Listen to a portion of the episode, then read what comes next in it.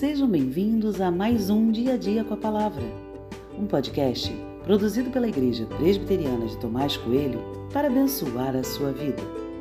O título de hoje é Etapas do Arrependimento e tem por base o texto de 1 Crônicas 21, 8, que diz: Então Davi se dirigiu a Deus dizendo: Cometi um grande pecado ao fazer tal coisa, mas agora peço-te que perdoes a iniquidade do teu servo porque fiz uma grande loucura.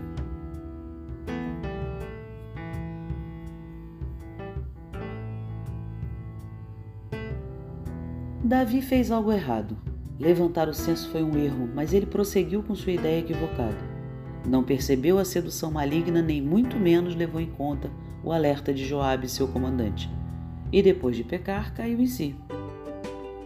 Já vi essa história muitas vezes. O erro está ali, na nossa cara, mas somos incapazes de perceber.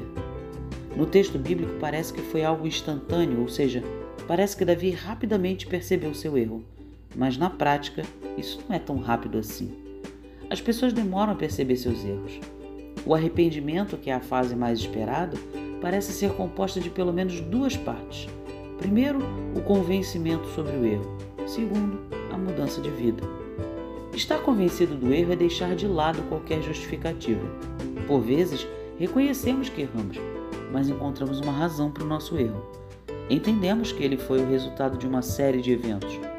Reconhecer o erro é saber que transgredimos a lei de Deus e que não há qualquer justificativa para isso.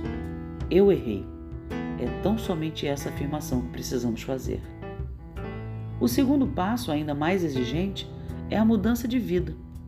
O arrependimento exige uma decisão forte e convincente de abandono de toda e qualquer prática pecaminosa. Seguir flertando com o pecado é sinal claro de falta de arrependimento. Se está arrependido, elimine tudo que te atrai ao pecado cometido. Simplesmente mude. O nosso objetivo enquanto discípulos de Jesus é não errar, mas a verdade é que todos erramos. Fique atento, pois sem o reconhecimento do erro e sem mudança de vida, não há um recomeço.